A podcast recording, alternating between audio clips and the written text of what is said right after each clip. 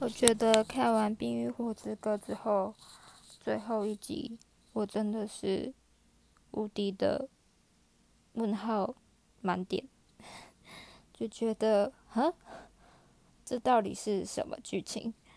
我整个很怀疑人生，因为本来我以为这个角色的个性会去做这个事情，结果在最后一季里面的，就是全部他们都像。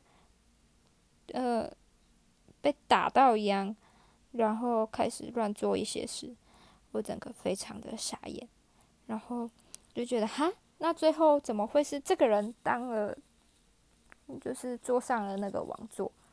问号，我还是蛮问号的。他整集没做半点事，问号，我真的没有办法理解。